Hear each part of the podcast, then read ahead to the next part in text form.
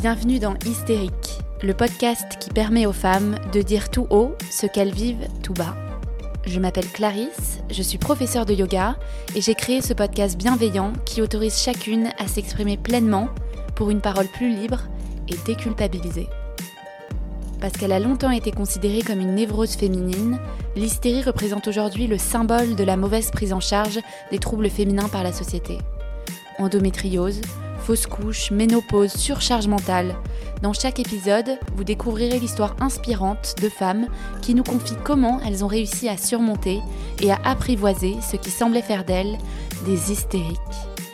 Autant de témoignages pour déconstruire les tabous féminins et décomplexer toutes celles qui nous écoutent. Depuis 1975 en France, grâce à notre chère Simone Veil, les femmes ont le droit d'avoir recours à l'interruption volontaire de grossesse, ou IVG ce droit fondamental qui nous permet d'avoir le choix et de renoncer à des grossesses non désirées. Aujourd'hui, 220 000 avortements sont pratiqués chaque année en France, soit près de 30% des femmes qui avortent au moins une fois dans leur vie, et quel que soit le moment de leur vie. Il y a quelques mois, Faustine est tombée enceinte, alors que ce n'était pas le bon moment pour elle. Et comme ces 220 000 femmes, elle a dû prendre une décision douloureuse pour elle et son couple, celle d'interrompre volontairement sa grossesse. Dans cet épisode, elle nous raconte son parcours pour avorter, ses inquiétudes, ses doutes, l'impact psychologique de l'avortement, le suivi médical parfois inexistant, et surtout l'après.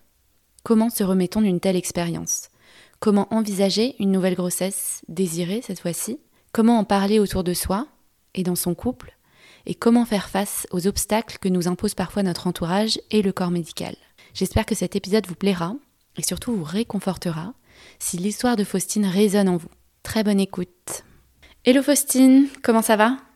Salut Clarisse, bah ça va bien et toi? Ça va, merci, euh, merci d'être ici pour nous partager ton histoire. Pour commencer, euh, est-ce que tu peux euh, te présenter rapidement à nos auditeurs et en quelques mots nous partager ton prénom, ton âge, où tu vis et ce que tu fais dans la vie? Oui, alors, euh, moi, c'est Faustine, j'ai 34 ans, bientôt 35. Euh, je suis euh, coach sportif et professeur de yoga et je vis actuellement sur la presqu'île de Gien. Ça n'a pas toujours été le cas. J'ai fait une reconversion professionnelle il y a quelques années et auparavant, j'étais plutôt sur Paris. Ah, tu as décidé de, suivre le soleil. C'est ça. Ah, tu as bien raison.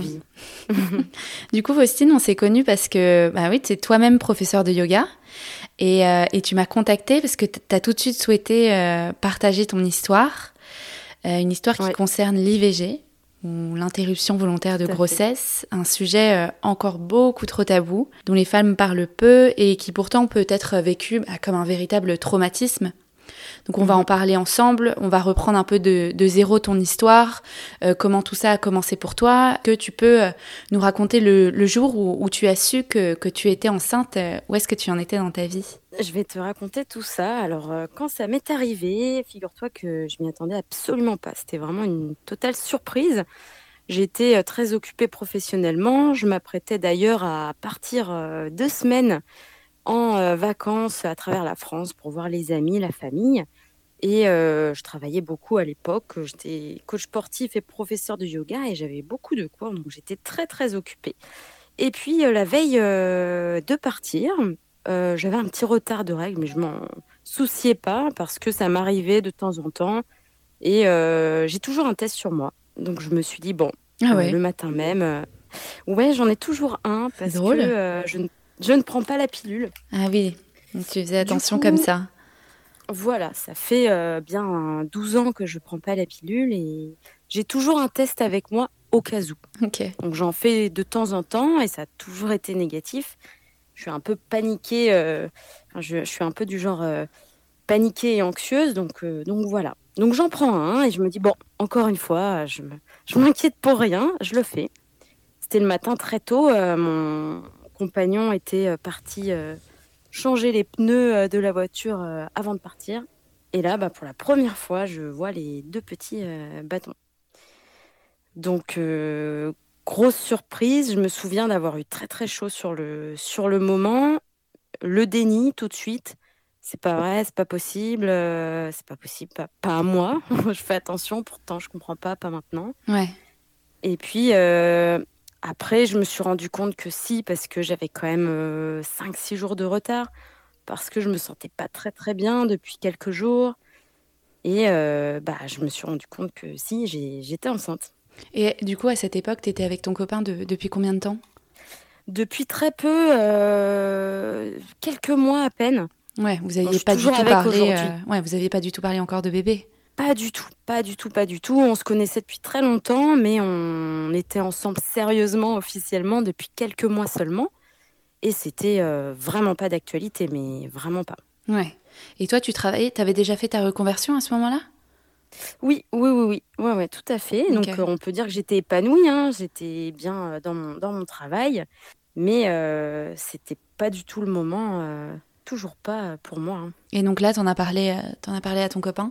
Oui, euh, c'était assez particulier en fait, c'est vraiment bizarre comme sensation. Euh, J'ai l'impression de me dédoubler. Je j'étais assise toute seule sur le lit, j'attendais qu'il rentre et je, et je lui ai dit euh, bon, j'ai fait un test. Et lui il rigole. Et il me dit bah ouais alors? Bah, je mais bah, c'est positif. Et il rigole. Mais c'est positif, enfin, je suis enceinte. Enfin, il s'imaginait pas. Et là il je me rappelle, il s'arrête, il me regarde et il est très très mal à l'aise, euh, bon, vomissement et compagnie, tellement que ça l'a. Euh, ah ouais, il s'est mis à vomir. Surpris. Ouais, ah ouais, de surprise et de stupeur et de. De peur peut-être. s'attendait pas du tout. Ouais. De peur, ouais. Donc euh, ça a commencé comme ça. Ouais. Et toi, est-ce que même avant, tu avais des désirs de, de grossesse, d'avoir un enfant, ou vraiment euh, c'était pas du tout dans tes plans Tu t'étais dit peut-être un jour, ou même tu t'étais dit non, je, je veux pas d'enfant? Ça va peut-être te surprendre, mais si, j'en souhaite. Du moins, euh, j'aimerais bien en avoir un ou deux. Depuis toujours, hein, j'ai toujours euh, dans l'idée de fonder une famille. Mais si tu veux, euh, ça reste un souhait et c'est pas coûte que coûte. En fait, je me privilégie moi-même. Je, je, veux vraiment être bien dans ma peau. Je veux accomplir des choses que j'ai à accomplir dans ma vie. Parce que pour moi, euh, après je me trompe peut-être, hein, mais quand tu as un enfant, tu passes à un autre cap, il y a d'autres priorités.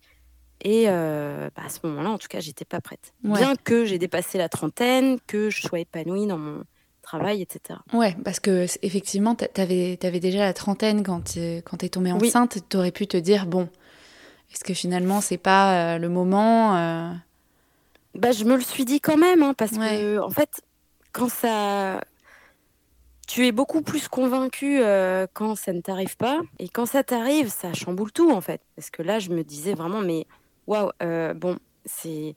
J'ai toujours été pour l'avortement, pour l'IVG, pour l'émancipation des femmes.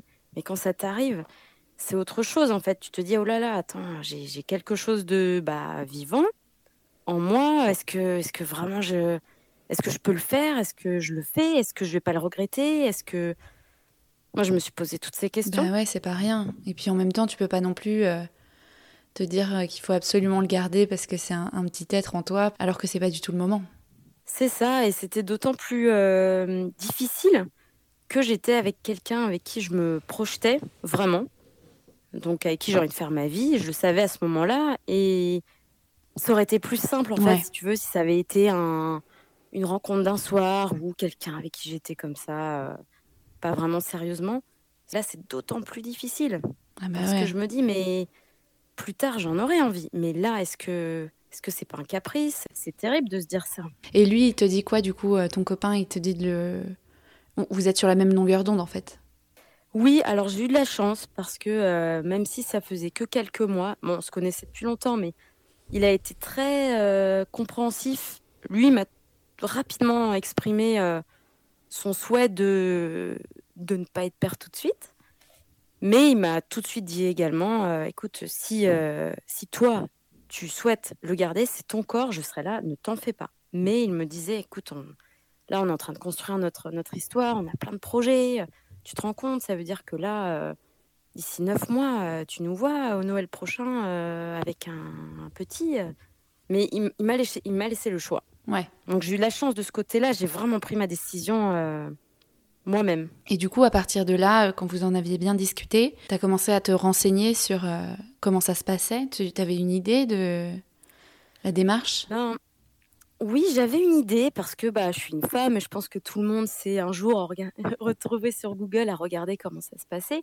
J'avais accompagné aussi des amis quand j'étais beaucoup plus jeune ah oui, donc... process d'avortement. Donc je savais à peu près, du moins je pensais savoir. Ouais, tu avais déjà un petit peu vécu l'expérience. Euh, ouais, de loin. De loin. Ouais, je pensais savoir, être assez euh, calée sur le sujet. Nous, du coup, on a décalé notre départ à... au lendemain.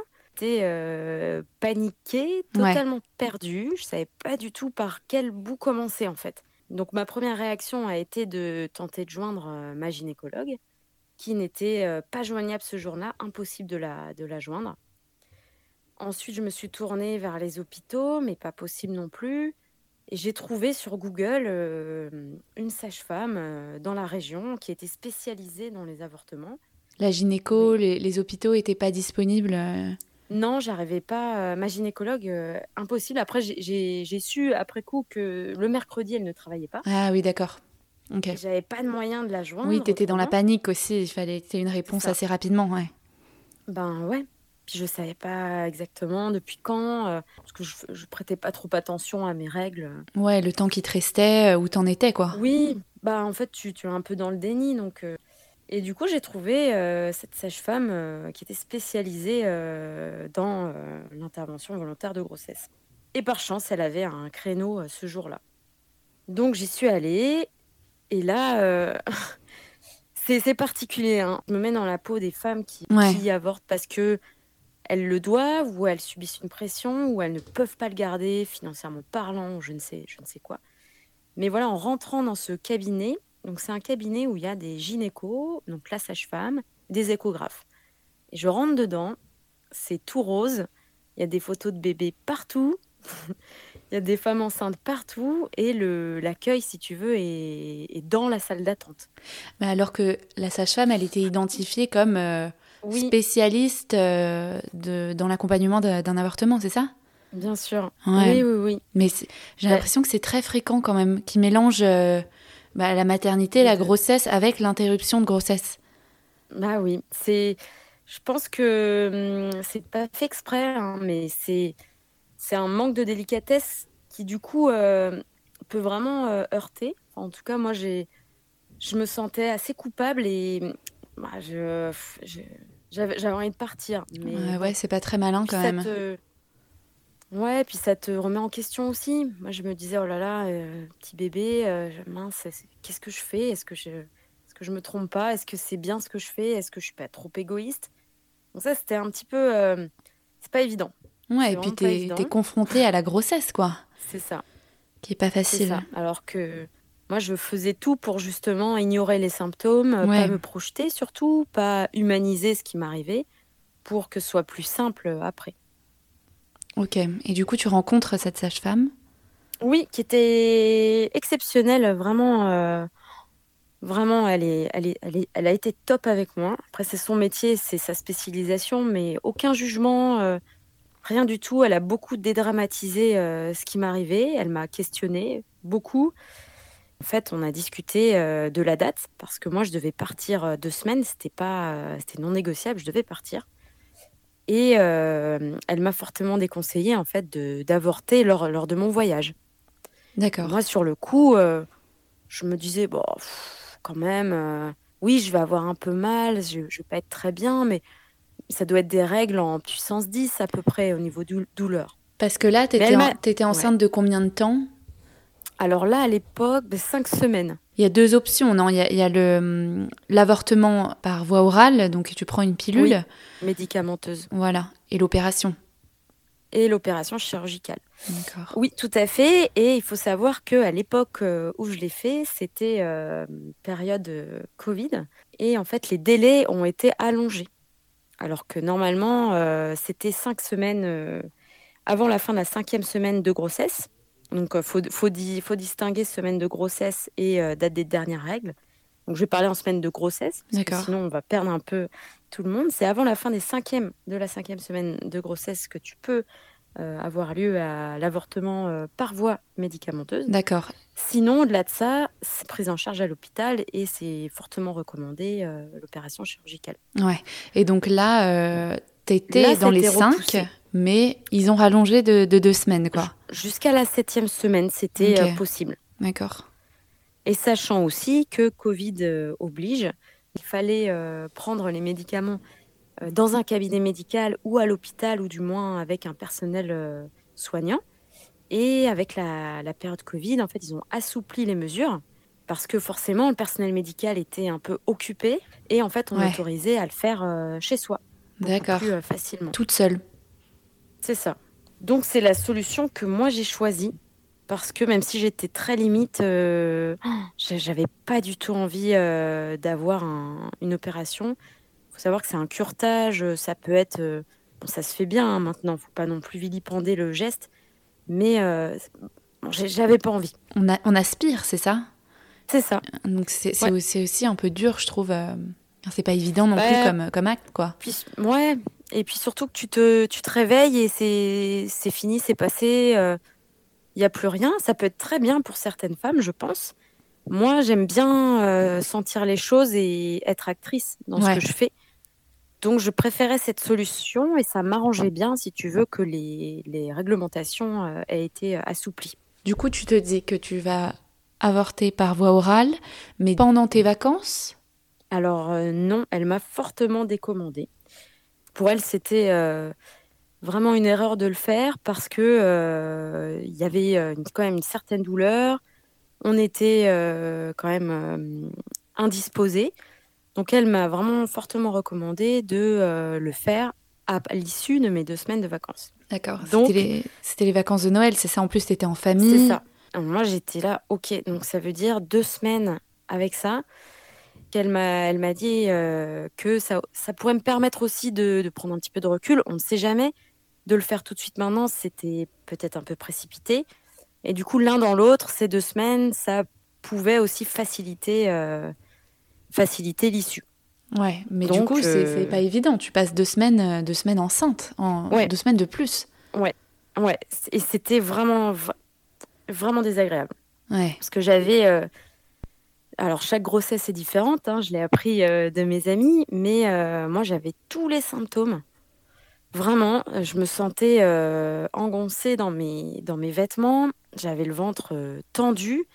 J'avais la poitrine, euh, pareil, très douloureuse et je me sentais vraiment pas moi. J'avais des nausées énormes. Je dormais tout le temps, alors que d'habitude, je suis une pile électrique. J'étais vraiment, vraiment, vraiment pas au top. Et passer deux semaines à voir les amis, la famille, euh, en ayant ça en tête, à essayer d'être insouciant. Euh, c'était vraiment une épreuve. C'était pas évident. Bah ouais, tu peux pas l'oublier en fait, ce, bébé qui est là. Euh, ton corps te le rappelle tous les jours, quoi. C'est ça, tu penses, bah, penses tout le temps et, et c'est d'autant plus terrible que tu n'en veux pas. Et il y a plein de contradictions dans ton esprit à ce moment-là, parce que ça continue à évoluer. Et toi, euh, t'en veux pas. Donc euh, moi, j'ai vraiment essayé de me protéger et j'ai essayé au maximum de pas l'humaniser, de pas me projeter, de pas me poser des questions du type ah euh, et est-ce qu'il me ressemblerait ou ah est-ce que ce serait une fille ou un garçon. Ouais, ouais aucune projection. quand, est-ce qu'il pourrait naître? Non, non, non. Je me suis protégée au maximum. Dès que j'y pensais, j'essayais de penser à autre chose et de me rappeler mes choix et je m'autorisais le fait euh, d'y penser pour être sûre de mon choix, mais je voulais pas tomber euh, dans la tristesse euh, infinie et l'auto-apitoiement. Ouais. Et du coup, justement, c'était des vacances en famille, entre amis. Est-ce que tu en, parlais autour de toi ou, vous avez vraiment gardé le secret avec ton copain? Non, non, non. J'en ai pas parlé. Parce que, parce que crainte du jugement. Parce que aussi, euh, j'avais pas envie d'avoir les regards. Euh, non, non, j'avais pas envie de subir euh, les regards des autres, ou la pitié, ou la, ou la gêne. Et puis la famille, c'est très facile d'être jugé. J'avais pas du tout envie d'impliquer les gens dans mon processus de décision à ce moment-là. Ouais, ils auraient pu prendre parti assez facilement aussi. Oui, et puis c'était suffisamment désagréable comme ça. Ouais. J'avais vraiment pas envie. Ouais, ouais. Et, euh, et, avec ton copain, du coup, vous étiez bien décidé euh, pendant ces vacances à, à, mettre fin à tout ça euh Oui, oui, oui. Pour le coup, on en a discuté très longuement, hein. mais on se rendait compte que c'était vraiment pas possible maintenant, aussi bien de mon côté que du sien, que d'une autre en tant que couple. Je pense que cette épreuve, ça, ça passe ou ça casse, dans le sens où c'est tellement... Euh, c'est une épreuve qui t'arrive et euh, soit tu, en ressors renforcé avec ton conjoint ou ta conjointe, soit ça creuse une brèche si tu veux et si euh, une personne est un peu moins d'accord que l'autre. À mon avis, c'est compliqué d'aller de l'avant. Ouais, voilà, c'est ça qui vous a, aidé aussi. Ouais. C'est que tous les deux, vous étiez vraiment sur la même longueur d'onde. C'est ça. Et on était vraiment dans l'écoute et on se rappelait euh, le pourquoi du comment, pourquoi on souhaitait euh, ne pas être parents maintenant. Et en fait, ça nous a vraiment énormément liés. Et donc, tu, passes, tu passes ces vacances, donc c'est deux semaines en attendant finalement bah, le jour J, le jour de l'avortement. Ouais. Donc, très compliqué, surtout que les, les euh, symptômes s'intensifiaient. J'avais de la chance, donc j'étais vraiment mal à l'aise dans mon corps. Euh. moi, j'adore manger, euh, je suis une bonne vivante, hyper active, et là, je pouvais rien faire. et je devais donner le change. Donc, c'était difficile de, de me montrer fatiguée. Bah ouais. Et personne ne l'a remarqué. Non, bah, je, disais que j'étais très fatiguée parce que j'avais beaucoup travaillé. voilà, mais bah, bon, que j'étais un petit peu malade, euh, que j'avais pas très faim. Euh. Ouais. Mais oui, c'est. Puis je me forçais en fait. Donc alors que j'avais juste envie d'être tranquille dans un lit dans le noir et attendre que ça passe. Bah ouais, c'est sûr. Et du coup, tu, rentres de ces vacances, tu revois la sage-femme? Oui. Alors il faut savoir que de toute façon, c'est le parcours classique. Il y a euh, un premier rendez-vous à avoir et puis un second. il me semble que c'est au moins sept jours entre les deux pour être certain euh, de prendre la bonne décision. Donc pour le coup, moi, c'était deux semaines après. Et euh, ben, c'était le, jour euh, de la prise du premier médicament. Il y en a deux. Le premier pour interrompre la, grossesse et le second, 36 heures à 48 heures après, pour expulser l'œuf. D'accord, ok. Et eh ouais, donc c'est quand même, c'est quand même un process assez lourd. Oui, oui, oui. Oui, et sachant qu'il y a aussi, euh, voilà, en deux temps, sachant qu'il y a aussi deux échographies à faire. La première à faire euh, au tout début, lors du premier rendez-vous. Ouais. La seconde à faire lors du second. Mais alors, moi, ce que je me demande, c'est la première écho, du coup, euh, quand tu viens pour, pour avorter, il te montre ton bébé, comment, comment ça se passe? Alors, oui, c'est ça. bon, alors après, tous les praticiens ne sont pas comme celui que j'ai rencontré.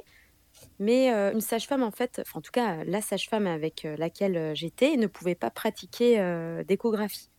Donc, elle m'a fait passer avec son collègue gynécologue, qui lui était échographe. Et c'est une personne, donc c'est un homme, bonne cinquantaine, et lui, pour le coup, a été bon, dans le jugement à 100%. moi, j'étais vraiment sous le choc lors de la c'était le premier jour hein, je, savais depuis à peine depuis à peine 6 heures que j'étais enceinte. Donc je, m'allonge je me déshabille. Et euh, bah, la première chose qu'il fait c'est bien me montrer euh, l'œuf qui est vivant qui bouge donc euh, bon me dire me, me, poser la question sur pour savoir pardon si j'étais vraiment décidée à avorter et bah, suite à ma réponse qui était décisive il m'a quand même sorti je me rappellerai toute ma vie Ok, et, euh, et j'imagine que vous allez vous débarrasser euh, de votre conjoint également. Ah Donc là, je, j'ai, enfin, ça a été un, un, gros coup en fait. C'était vraiment très culpabilisant bah et, et, sur le moment, j'étais pas moi-même en fait, si tu veux, alors que je suis quelqu'un d'assez tranché, je me laisse pas faire. Et là, en fait, j'ai rien trouvé à dire. Bah, t'es tellement choquée. J'ai bafouillé. Oui, j'ai bafouillé. Je me suis sentie comme une enfant euh, qui se fait gronder. Et euh, je disais, bah non, non. Enfin, enfin, avec le recul, j'aurais aimé euh, lui dire plein d'autres choses. Mais en foutent une. Tellement... bah oui. Non, mais c'est dingue. Surtout que t'es tellement. Bah oui, et puis t'es vulnérable. Ça devrait être un lieu, un espace de confiance ou, et de bienveillance où on t'accompagne. Oui, et j'ai eu. Bah, C'était le premier retour que j'ai eu, plein de jugements et de culpabilité. Donc, euh, je lui ai fait comprendre quand même au bout d'un moment que, euh, que j'acceptais pas du tout sa remarque et que oui, mon conjoint, je n'allais pas m'en débarrasser. Euh. Mais, mais voilà, et, et cette personne-là, je l'ai revue dans deux, deux, semaines, les deux semaines après. Et pareil, j'ai eu le droit à une, à une critique en disant que de toute façon, les femmes aujourd'hui, elles ne savaient plus ce qu'elles voulaient, que ça se trouve, j'allais le regretter et que c'était vraiment. Enfin, il a utilisé des mots assez durs et vulgaires pour me faire savoir que c'était très égoïste parce que tellement de personnes ne pouvaient pas avoir d'enfants et que moi, et que moi, voilà. Comme si c'était un caprice, quoi. Voilà. C'est quand même. Alors que j'avais 30 ans passés. Ouais. Donc potentiellement un bébé, c'est le plus beau cadeau du monde. Et ce que je trouve, euh, ce que je trouve aussi assez incroyable, mais alors je, outre l'échographe euh, complètement euh, affligeant, est-ce que c'est normal, tu penses, qu'on te montre du coup le, le cœur du bébé, le fœtus? Alors je ne sais pas si c'est normal. Je pense que j'avais pas besoin de le voir, mais c'est à toi de décider si tu regardes les diapos ou non dans ton dossier. Mais là, j'ai vraiment. Euh, enfin, il m'a vraiment montré avec la taille, tout ça. Euh, ouais, ça, plus la salle d'attente avec les femmes enceintes, euh, les bébés autour de toi. C'était dur. Ben ouais, j'avais pas demandé en fait. Et, et même si pour le coup, moi j'étais très décidée, je me dis, mais quid d'une jeune fille, soit mineure, ou une jeune fille qui est pas trop sûre, ou, ou d'une femme qui voulait cet enfant, mais c'est pas possible. Ouais c'est terrible de, de confronter à ça. Ah ouais, complètement. C'est aberrant, c'est archaïque. Ouais, euh, c'est hyper maladroit en fait. Je trouve ça hyper maladroit du début à la fin. Oui, et puis c'est énormément dans le jugement. Vraiment, j'étais une petite fille euh, qui faisait euh, une bêtise. Mais j'ai appris après que j'étais pas la première. Hein, donc, bon. Qui avait eu des remarques de, de ce gynéco. Ouais. Ouais, ouais, ouais. ouais. Donc c'était un cas à part, mais je mais je pense qu'il ne doit pas être totalement isolé non plus.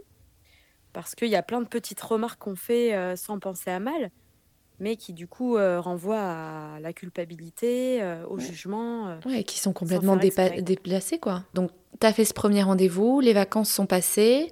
Ensuite, tu fais ton deuxième rendez-vous avec la sage-femme et ce gynéco. Et là, on me confirme que tout est bon pour, pour avorter. Donc la sage-femme est vraiment euh, au top. Hein. Elle me, elle répond à mes questions. Après, j'en avais pas énormément. Pour moi, euh, je pensais que ça allait être assez simple. Tu t'étais renseignée un peu? Oui, oui, oui. Après, il n'y a pas énormément de, de témoignages. Donc j'ai regardé un peu comme tout le monde sur les forums. Bah ouais. Parce que bon, c'est euh, j'ai essayé de m'enseigner comme je pouvais. Euh, bon, donc apparemment c'était quand même assez douloureux, mais, euh, mais pas tant que ça. Donc euh, ok, moi j'ai de l'endométriose, du coup je, les douleurs je, connais bien. Mais c'est vrai que dans ces cas-là, tu as envie de savoir ce qui va vraiment se passer. Et effectivement, bah c'est important qu'il y ait des filles qui témoignent et qui disent, bah voilà, moi ça a commencé au bout de tant de temps après la prise de, médicaments, ça s'est passé mmh. comme ça, comme ça. Ouais, il y en a pas tant que ça, et souvent on minimise beaucoup, j'ai l'impression. On se dit non mais bon c'est de toute façon il faut euh, il faut passer par là et puis euh, et puis voilà. Au final euh, on n'explique pas vraiment dans les détails ce par quoi on va passer. Ok donc et elle ne t'explique pas pas énormément ou quand même elle te elle t'accompagne un petit peu? Oui elle m'explique rapidement donc la première prise de médicaments moi je, je, voulais le faire le soir même et que le donc pour stopper en tout cas la grossesse et 36 heures à 48 heures ensuite au plus tard, prendre euh, le second comprimé. En fait, il y en a deux seconds.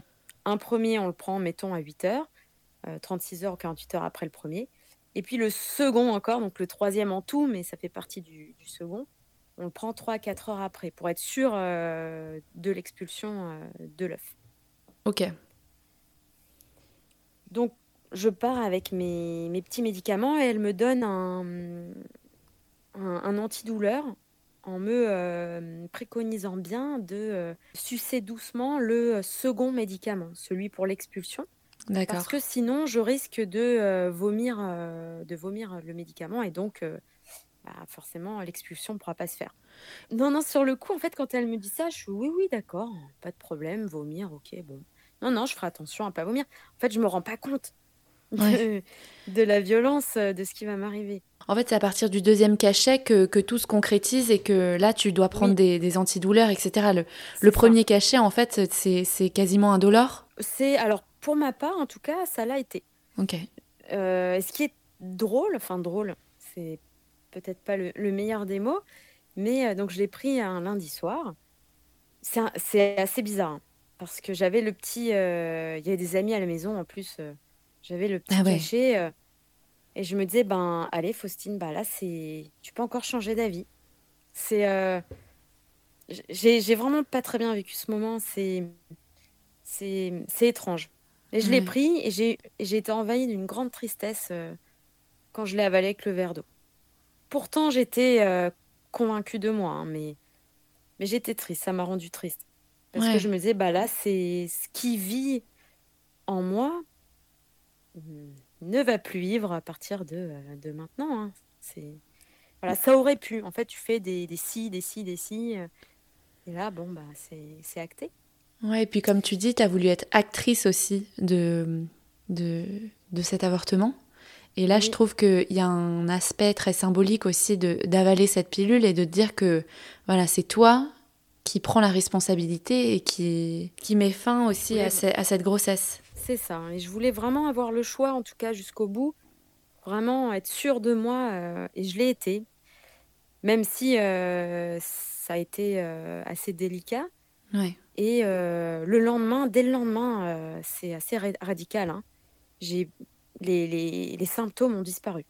Ah dès le lendemain, plus de nausées. moi, je sais que pendant les deux mois, je pouvais pas boire de café, pas manger. Enfin, c'était j'avais des, des aliments que je pouvais absolument pas manger, alors que j'adorais en temps normal. Et dès le lendemain, ça y est, j'ai pu prendre mon café. Et cette nuit-là, tu as, as, bien dormi ou comment ça s'est passé? Parce que c'était voulu d'avoir des amis euh, ce soir-là justement pour essayer d'oublier Bah, j'étais pas très bien. J'ai prétexté un, un, mal de crâne, je sais plus ce que j'ai dit, que j'étais fatiguée de la route et que je suis montée rapidement. Enfin, j'étais pas vraiment là en fait. Euh, je suis restée un petit peu quand même euh, par politesse. Et très vite, je suis montée me coucher. J'avais pas envie, j'avais envie d'être. J'avais envie d'être toute seule. Ouais, et t'en avais vraiment parlé à personne en fait Non. Non, non, non. Non, j'avais, j'avais pas envie. J'avais pas envie. En plus, j'avais pas envie de, de, forcer les gens à, à gérer euh, ce souci-là, en fait. Ouais, t'étais à la dure, quoi. J'avais traversé ça toute seule, euh, enfin, avec ton copain quand même. Ouais, on, peut, on peut voir ça comme ça. C'est ouais, c'est vrai que c'est un de mes, une de mes caractéristiques. Et donc le lendemain, bon, tout, tout va mieux entre guillemets. Euh, en tout cas, tu ne ressens plus cette grossesse, donc c'est quand même un soulagement, j'imagine. C'est un soulagement, mais en même temps, j'ai envie, j'ai envie que ce soit terminé, ça l'est pas encore. Il faut attendre le lendemain encore, le mercredi matin. Ouais, c'est long.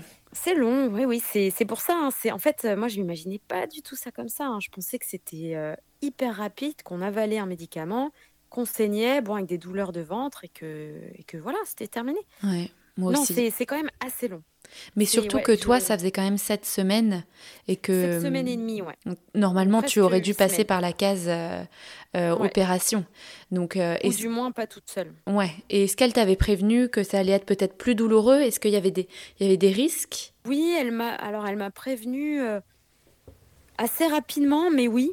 Je vais pas lui, je vais pas lui jeter la pierre du tout. Elle, elle me l'avait dit que ça allait être un peu plus douloureux parce que j'étais à un stade avancé parce que pour le coup, euh, je m'attendais pas du tout à ça.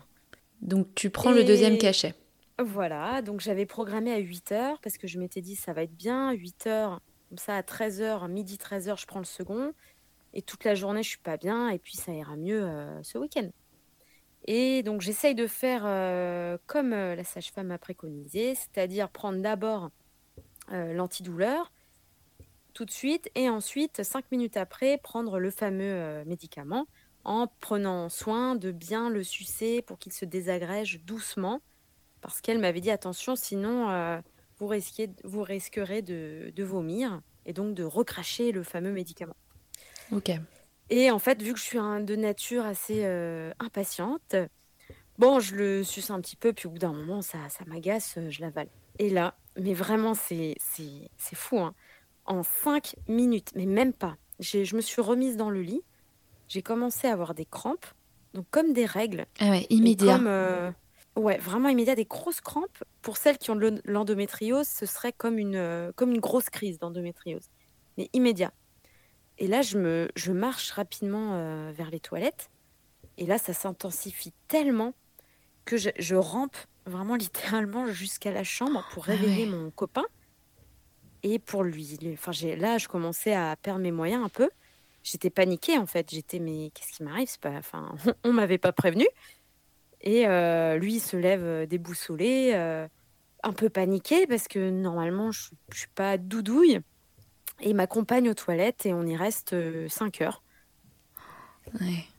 Et là, je m'attendais vraiment pas à ça. Après, je veux pas effrayer les gens. Hein. C'est encore une fois, moi, je l'ai, je l'ai vécu à cette semaine et demie.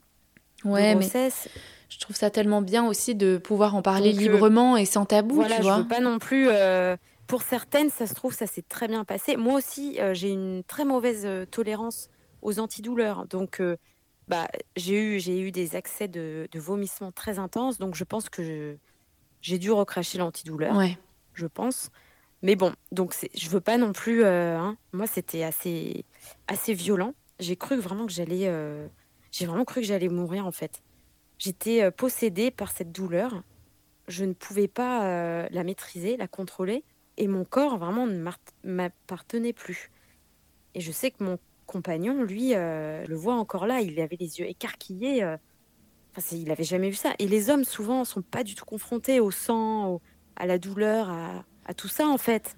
Ah, il devait être déboussolé, lui. Bah oui, et, et là, c'était euh, c'était assez violent, hein, vraiment. au bout de deux heures, j'en pouvais plus il a appelé la sage-femme pour euh, savoir si ça allait. Euh, elle, elle lui a dit ben non, c'est normal, c'est très douloureux. Si vraiment, euh, si vraiment ça passe pas de soir, ben appelez les pompiers. Ok. Donc bon, on était 10, il était 10 heures du matin, donc je me dis bon d'accord, j'ai encore du temps. Et donc toi, tu as passé 5 heures, tu dis, aux toilettes, donc tu, tu vomissais Ouais, ouais, enfin je me vidais de partout, ouais. sans, sans rien pouvoir faire.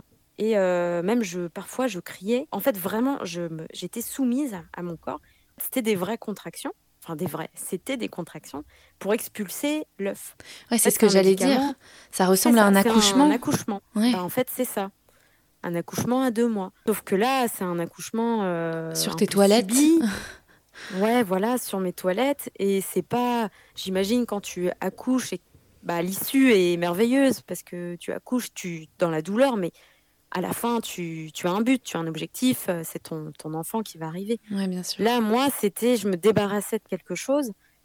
En même temps, je me sentais coupable. En même temps, je me suis remise en question. Je me suis dit, mais qu'est-ce que tu fais là? Mais c'est quoi cette boucherie? C'est aussi autre chose euh, dont on m'a pas prévenu, c'est que bah, j'ai vu euh, l'œuf. Ouais. Et ça, ça arrive souvent, parce qu'après, j'ai lu pas mal de bouquins là-dessus. Bah, ça arrive en fait. Et ça, on, on m'a pas prévenu, on m'a pas dit, surtout, regarde pas ça peut être traumatisant, je pense. Ouais, et ça, on n'en parle pas non plus. Non, je, non, non, on n'a pas, bah non, on pas averti. En fait, c'est comme les fausses couches, tu te retrouves avec, euh, avec l'œuf devant, devant toi, quoi, que tu as expulsé. Voilà, exactement. Et là, tu t'es senti comment quand tu l'as vu? Tu savais que c'était ça? Bah, J'ai. Oui, je savais parce que après je me suis rappelé qu'une de mes amies euh, l'avait vu aussi. Euh, je me suis rappelé et je me dis ah c'est ça. Et je l'ai senti, en fait, je pense que tu le sens. En fait, j'ai senti que je sortais quelque chose. Euh, enfin, je sais pas comment t'expliquer, hein, mais tu, ouais, ouais, as senti le, le passage. À ce moment-là, voilà. Mais j'ai relevé la tête tout de suite, je me suis pas euh, apitoyée. Et puis j'avais encore très très mal, ça a duré encore 2-3 heures. Je sais qu'à ce moment-là, euh, je m'aidais beaucoup. J'essayais de chanter, tu sais, comme ben, toi qui es professeur de yoga, le son home. On l'utilise beaucoup pour émettre des vibrations, une sorte de massage à 360 degrés dans ton corps. J'essayais de faire pareil. Alors, je faisais pas le son home parce que j'y arrivais pas, mais j'essayais de chanter un peu. J'essayais de me balancer à gauche, à droite. J'essayais, alors je tenais fort euh, mon, compagnon. Hein.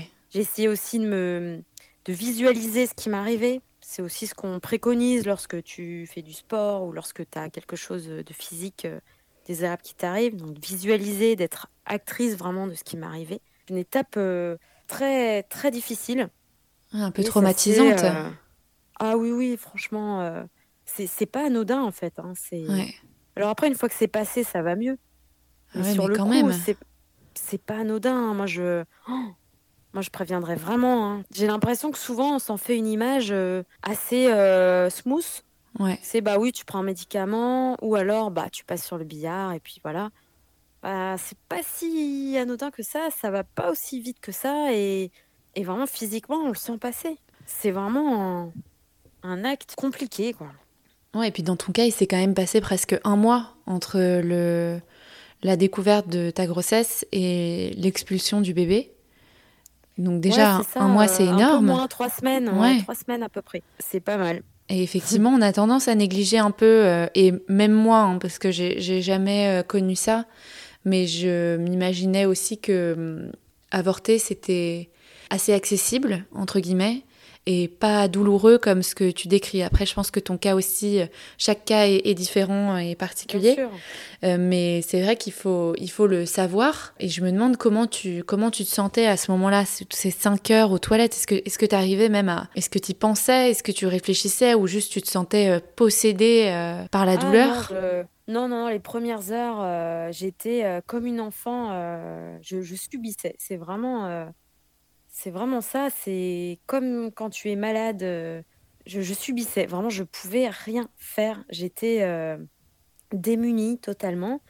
Je, regardais mon compagnon, je lui demandais de m'aider et lui le pauvre, il, savait pas quoi faire et bah je pleurais aussi parfois.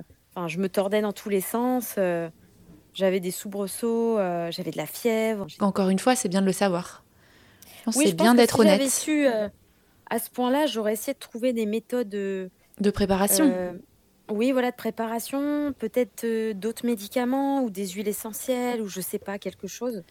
Et puis ou du moins, j'aurais été vraiment avertie. Voilà, ça change tout psychologiquement quand tu te prépares aussi à, la douleur qui arrive et que tu sais comment ça va se passer. Le plus dur, c'est de pas savoir combien de temps ça va durer, de pas savoir si là tu es au maximum de ta douleur ou si ça, ça va vite redescendre. Mm le, le, plus dur, c'est de ne pas savoir. Ouais, c'est cette surprise-là, en fait, elle te prend de court et tu subis vraiment ce qui t'arrive. Donc. Et donc, toi, tu dirais que ça a duré 5 heures? Alors, vraiment, quand c'était extrême, où je pouvais même pas me déplacer, euh, ouais, bien 5 heures, de 8 heures à 13 heures, 13h30, 14h.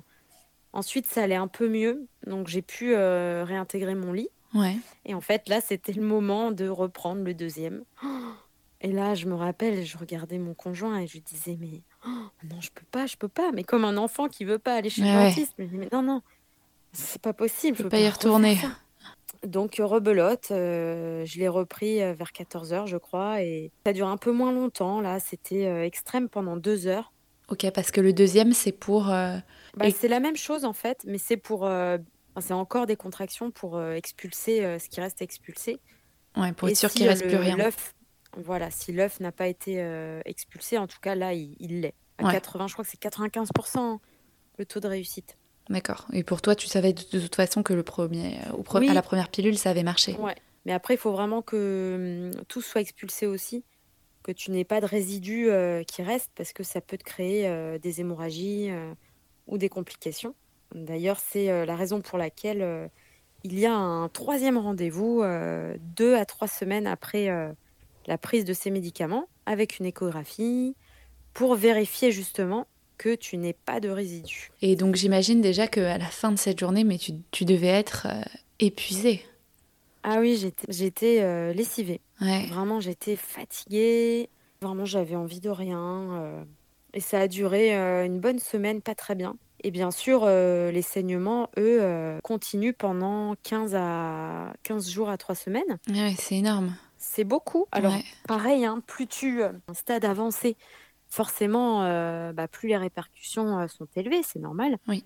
Donc moi, euh, j'ai saigné. en fait, moi, j'ai saigné pendant très très très longtemps. Je ne pas pourquoi ça s'arrêtait pas. Au bout d'un mois, toujours. Et la sage-femme me disait, bah non, mais ça dépend des femmes. J'avais fait l'échographie avec le fameux. Et pour lui, tout allait bien. Au bout d'un mois, un mois et une semaine, toujours, toujours des saignements, puis ça s'intensifiait. Et, Enfin, c'était euh, c'était vraiment euh, hémorragique. Ah Donc la sage-femme m'a conseillé d'aller euh, d'aller aux urgences. Et j'ai passé une journée et là, bah, j'ai appris que bah, justement, il me restait des résidus. C'était ce qui provoquait c'était ces sortes de règles hémorragiques. C'était vraiment impressionnant. J'avais l'impression que je me vidais totalement. et ça devais être hyper faible à ce moment-là. Hein. Oui, mais énormément. D'ailleurs, les photos de cette période moi, j'avais recommencé au bout de trois jours à redonner des cours, ce qu'il ne faut pas faire. Mais euh, cette période-là, quand je revois les photos, je suis très blanche et très cernée. Forcément, vu que je perdais beaucoup de sang. Euh. Ouais, mais effectivement, il faut le savoir. Tu as raison de le dire aussi parce que ça peut être inquiétant. Ça peut arriver. Ça peut arriver, oui. Alors c'est, je sais pas si c'est rare, mais c'est pas, euh, mais ça peut arriver vraiment si euh, si les saignements deviennent trop intenses, ne pas hésiter à aller contacter un professionnel de santé parce que pour le coup, qui dit hémorragie dit bah, ça, ça, peut très vite tourner à la catastrophe. Et du coup, qu'est-ce qu'ils ont fait quand tu es allé quand es allé à l'hôpital? Rien. J'ai attendu 6 heures parce que c'était pas c'était pas urgent. Au final, c'est parti tout seul. Donc j'ai eu des médicaments et, euh, et puis après j'en ai eu encore pour 15 jours euh, de saignement. Puis ça a duré quand même euh, un mois et demi. Hein, ah ouais, c'est énorme. Ouais, c'est super long. Normalement ça dure trois semaines. Normalement. D'accord. Au bout de trois semaines, les, les, saignements sont terminés. Ouais, mais même trois semaines, tu vois, moi ça me paraît énorme en fait. Parce que dans bah mon imaginaire, ça durait vraiment deux jours. C'est ça. C'est ça qui est dingue. Ouais, c'est ça. Bah, on n'en parle pas trop en fait. C'est ça reste tabou, encore une fois. Hein. Le process en lui-même euh, est vraiment accepté, euh, c'est certain, hein. mais euh, on n'en parle pas tout ça. C'est tabou. bon, c'est bien dommage. Même si c'est légal aujourd'hui, je pense qu'il y a encore beaucoup de jugements. Et donc toi, pendant ce mois et demi, comment tu te sens à la fin? Est-ce que tu te sens soulagée? Est-ce que est-ce que tu penses beaucoup à, ton, à ton choix, à ce que tu as traversé? Alors oui, je vais être honnête, hein. oui, j'y pense beaucoup. Mais après, c'est mon trait de caractère. À chaque fois que j'y pense, je m'y attarde pas. Ouais. Parce que c'est fait, c'est fait, c'est trop tard, hein, c'est fait. Parfois, si je suis dans un naturel un peu mélancolique, euh, je me pose des questions. Je me dis, mais imagine si. Parce que bon, j'ai j'ai un certain âge, je me dis, mais imagine si je ne peux plus en avoir après. Je vais le regretter toute ma vie. Ou je me dis, mais est-ce que j'ai fait euh, le bon choix? Mais très vite, je, retrouve ma décision et je sais que j'ai fait le bon choix. Mais c'est en fait, c'est quelque chose que tu gardes avec toi euh, comme un petit sac à dos euh, tout le temps. Ouais. Je pense que c'est aussi bien de dire qu'une fois que tu as pris cette décision, t'es pas non plus obligé de la regretter toute ta vie parce que tu as mis fin à cette grossesse et que peut-être que cet enfant euh, aurait pu vous rendre heureux, que tu aurais pu bien t'occuper de lui. Il y a aussi des moments où bah, c'est pas le moment et tu mm. peux être euh, aussi soulagée une fois que tu n'es plus enceinte et que tu te dis bon je suis quand même contente d'avoir pris de cette décision et je suis en accord avec euh, avec ce que j'ai décidé de faire. Bien sûr. Oui, bien sûr. Ça c'est vrai à 100%. Il faut pas se sentir coupable, c'est ça que je veux dire. Non non, c'est vrai, mais c'est pas facile. On peut être euh, seul, on peut ne pas oser en parler ou ne pas vouloir en parler, ou avoir un peu honte, finalement. C'est possible aussi, hein, même si euh, je défends vraiment euh, ardemment les droits des femmes et, leur liberté. Mine de rien, j'en suis une, et mine de rien, je suis aussi un petit peu soumise euh, à notre société. Et c'est vrai que parfois, bah, j'avais ce petit sentiment de honte ou de culpabilité, où je me demandais si vraiment j'avais fait le bon choix. Mais très vite, très vite, euh, j'en étais certaine. Ça, oui, parce que finalement, c'était c'était vraiment la bonne décision pour toi aussi. Bien sûr, je je regrette pas du tout, pas du tout, du tout, du tout, du tout. Ouais. C'était pas le moment, j'en avais pas envie. Ouais, c'est ça. Et est-ce que euh, la sage-femme t'a proposé un suivi euh, psychologique après l'avortement? Alors, je n'en suis pas certaine du tout. Je je vais pas te dire non. Je pense pas. C'est pas automatique. Et peut-être peut-être qu'elle a suggéré, mais euh, je m'en souviens pas. Donc. Et est-ce que vous en reparlez régulièrement Ou vous avez définitivement tourné la page? Je pense que c'est euh, ça dépend vraiment de chacun. Moi, mon compagnon, euh, c'est un taiseux. Non, on n'en parle pas. Parfois, parfois, si j'en parle ou. Mais voilà, je sais qu'il est là, il m'écoute. Mais clairement, il est assez mal à l'aise avec le, avec le sujet. Ça a été traumatisant pour lui aussi. Hein. Oui, parce qu'il ne euh, faut pas négliger non plus aussi la deuxième personne euh, qui est complètement impactée, surtout qu'il était avec toi. Exactement. Et nous, les femmes, on est habituées à la vue du sang, aux douleurs. Ouais. C'est quelque chose qui est dans notre quotidien. On est habitués tous les mois. Euh, les, les, femmes qui accouchent, enfin, on est habitués. Mais les hommes, eux, non. Donc, c'est assez choquant pour eux. Et est-ce que tu penses que vous avez assez communiqué euh Moi, je me demande, est-ce que c'est quelque chose dont, il faut parler régulièrement ou est-ce qu'au contraire, il faut, il faut tourner la page, euh, il faut tirer un trait sur cette histoire? Les deux sont bons. Ouais, ça dépend. C'est important de pas. Moi, j'ai été trop longtemps dans le. Pas dans le déni, mais euh, vraiment, je voulais tourner la page. Je ne mmh. voulais pas en parler. Et au final, je pense que j'ai été un peu trop dure avec moi-même. Et j'aurais dû en fait demander de l'aide, j'aurais dû en parler, quitte à choquer un peu euh, bah, mon entourage. Mais en fait, on ne devrait pas avoir honte euh, de, de, ce fait-là, on devrait en parler, être accompagné, accepter. Et euh, bah, tu vois, si c'était à refaire, je pense que j'en parlerais plus, je m'écouterais plus. Parce qu'au final, si tu n'en parles pas, c'est pour préserver les autres. C'est tout. C'est alors que toi, tu en as besoin. Oui, alors que toi, tu traverses ça toute seule, c'est c'est bah encore c'est d'autant plus difficile. Mmh. Et t'en as parlé après ton ton ton avortement? J'ai mis du temps, mais maintenant, bah, tu vois, j'en parle avec toi à cœur ouvert. Hein. Non, oui, j'en parle. J'aime pas euh, rester sur le sujet parce que euh, c'est fait, c'est comme ça, et j'ai surtout pas envie de remettre en, question mon choix. Et, en fait, le soutien, j'en avais vraiment besoin euh, à l'instant T. Et maintenant que c'est fait, que j'ai plus les douleurs ni euh, les répercussions euh, physiques, bon, j'en ai pas trop besoin. Et aujourd'hui, alors, comment tu vas? Est-ce que tu repenses régulièrement à, cet épisode de ta vie? Oui, j'y pense souvent. Ouais. J'y pense souvent. je me dis, j'essaye vraiment de me féliciter. Je me, je me convainc que euh, j'ai été forte, que euh, bah, j'ai œuvré euh, pour mon épanouissement personnel, que je ne me suis pas laissée faire par les dogmes de la société. Et cette, c'est par ce gynéco. Oui, bah, et moi j'ai toujours eu, j'ai eu souvent des gynécos hommes, ce que je préférais, c'est un choix perso mais qui m'ont toujours, hein, depuis que j'ai dépassé l'âge des 26-27 ans, à chaque fois, j'ai eu le droit à mais enfin, Faustine, le désir d'enfant, c'est pour quand, le projet bébé.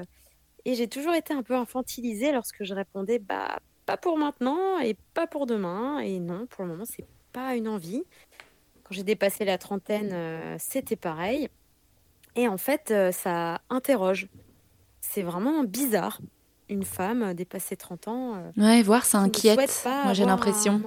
C'est ça. Ça inquiète. Ouais. C'est ça. C'est c'est pas normal. Alors avoir un enfant trop tôt, c'est pareil, c'est c'est pas normal. Mais ne pas en avoir euh, quand on a dépassé 30 ans, euh, il y a quelque chose qui cloche. Alors que non, on peut très bien choisir bah, son épanouissement, de se développer soi-même, de faire nos projets. Et puis, euh, et puis plus tard, euh, si possible, fonder une famille. Enfin, c'est pas, pour moi, c'est pas un, Enfin, on n'est pas obligé, en tout cas, de, d'avoir un enfant en tant que femme pour être respectée, pour être considérée. Ouais. Et pour être épanouie aussi, parce qu'on dirait que. Tout à fait. Une femme sans enfant, elle n'est pas totalement accomplie. Oui, bah c'est ça. Ouais, ouais. C'est ça, hein, il lui manque quelque chose. Ouais. Et est-ce que, euh, justement, tu dis que tu as de l'endométriose, est-ce que ça impacte euh, ta, fertilité? Oui, oui, oui. Alors moi, j'ai de la chance, c'est pas un cas euh, très grave. Mais oui, bien sûr. Donc c'est une des raisons aussi qui m'a poussée à réfléchir longuement à ma décision. Parce que ça, je savais, je l'ai su à 27-28 ans à peu près que j'étais atteinte d'endométriose. Et j'ai toujours été, comme je te disais, euh, j'ai toujours été euh, mise en garde par mes gynécologues euh, parce que le fait d'avoir l'endométriose, ça réduisait la fertilité. Ça, c'est une pression en plus. grosse pression. Déjà, quand tu es une femme, tu as 30 ans, tu veux pas d'enfant, en tout cas pas tout de suite. Tu as l'endométriose, alors là, tu Ah oui, oui. et puis quand tu choisis d'avorter avec tout ça. ouais. Encore plus dur. Dis, mais celle-ci, euh, c'est une enfant, elle n'est pas responsable, c'est pas possible. Elle va le regretter. Et est-ce que euh, est-ce que tu aurais aimé que, que ça se passe différemment Maintenant que tu as du recul sur cette expérience, qu'est-ce que tu aurais aimé changer? Plusieurs choses. Euh, déjà, j'aurais j'aurais aimé être un petit peu moins dur envers moi-même. Je pense qu'il faut accepter d'être faible, de souffrir et de se sentir dépassé par ce qui nous arrive. J'aurais aimé être euh, mieux accompagnée, mieux préparée. Mm. Parce que je m'étais renseignée au maximum, comme tout le monde fait euh, bah, sur Google. Hein. Google est mon meilleur ami. Mais finalement, il y a très peu de témoignages, euh, je trouve. Et la préparation, elle reste assez légère. Encore une fois, c'est différent pour chacune, je pense. Mais c'est quand même un événement qui est traumatisant. Et on a besoin d'être entouré, en fait. Et ça ne devrait pas être tabou. Parce que ça l'est toujours. Et du coup, euh, quel serait ton conseil pour la Faustine de cette époque pour toutes les femmes qui nous écoutent et qui sont peut-être dans la même situation que toi il y a quelques mois? Je leur dirais aux Faustines et à toutes les femmes qui sont peut-être dans cette situation de faire preuve d'amour envers elles-mêmes, vraiment, bienveillance, et de chercher de l'aide, de ne pas avoir peur justement de demander de l'aide, de, de paraître fragile, mmh. et puis de se laisser le temps. Parce que moi, l'erreur que j'ai faite, ça a été de vouloir me montrer une superwoman. C'est un peu mon défaut, mais voilà, bah, j'ai voulu, le montrer, montrer que je dépassais ça très vite. Et en fait, non, on a besoin, on a besoin de digérer ce qui nous arrive. C'est quand même un sacré bouleversement. Et de vraiment de montrer, de faire preuve de bienveillance envers soi, comme si c'était une autre personne. Parce que de pas se montrer trop dur ou trop exigeante envers nous-mêmes, parce que c'est une période très compliquée. C'est c'est un événement qui peut être dramatique pour certaines. Donc vraiment se, laisser le temps, ne pas s'imposer d'être sur pied, tout sourire et dynamique au bout de quelques semaines, et de demander de l'aide. Vraiment, parce que c'est comme ça que ça va passer, que ça va mieux se passer en tout cas. Mmh. ouais. Et de pas prendre la situation comme quelque chose d'anodin, j'ai l'impression aussi, parce que oui. On en, fait, on en donne tellement une image euh, de quelque chose de simple, en fait, parce que hyper accessible, parce que euh, accepté aujourd'hui. Et en fait, euh, bah non, c'est un long processus, ça peut être douloureux. C'est ça, il, faudrait aller un petit peu à l'encontre de ce paradoxe dans notre société en France, hein, parce qu'on est tous fervents défenseurs de l'IVG. Tu peux le voir à chaque fois qu'il y a un pays qui l'interdit. enfin, on, on, sort de nos gonds ça, c'est, on, est pour en tout cas euh, l'avortement. Euh, c'est un droit euh, pour les femmes, ça c'est certain. Et au final, il y a quand même un certain paradoxe parce que quand tu le vis, tu sens que c'est limite si tu chuchotes, si tu t'excuses. voilà, faut, faut que ça passe vite et tu n'as pas vraiment le droit. Je veux, j'ai, trouvé en tout cas de te plaindre ou de dire bah c'est dur en fait. Et en plus, tu as aussi des remarques euh, euh, maladroits et complètement déplacées de, du corps médical, et encore aujourd'hui. Oui. Donc, c'est pas non plus euh, facile, c'est pas évident. Non. Et ça peut être le cas aussi de l'entourage, même si, même si c'est pas voulu. On peut aussi être heurté par certaines remarques de la part de ses amis qui peuvent te dire Oh là là, mais quand même, quand même à ton âge, qu'est-ce que tu as fait? Enfin, comme un, comme si on te grondait et que tu étais une petite fille. Euh, bah non, oui, ça arrive, ça arrive au meilleur d'entre nous. Et euh, tu peux aussi changer d'avis, tu peux euh, avoir envie, puis finalement te dire finalement je ne veux pas d'enfant. Tu peux faire une bêtise, tu peux. Il y a plein de. Il y a plein de, de raisons. Et justement, est-ce que pendant cette période, quelque chose t'a aidé? Est-ce que c'était, est-ce que le yoga t'a aidé à traverser cette période? Est-ce que tu as lu des livres? Tu as dit que tu avais pas mal lu par rapport à, à l'avortement aussi après. Euh, voilà, est-ce que tu as quelque chose à nous recommander qui t'a aidé, euh, toi, à mieux traverser cette, euh, cette expérience?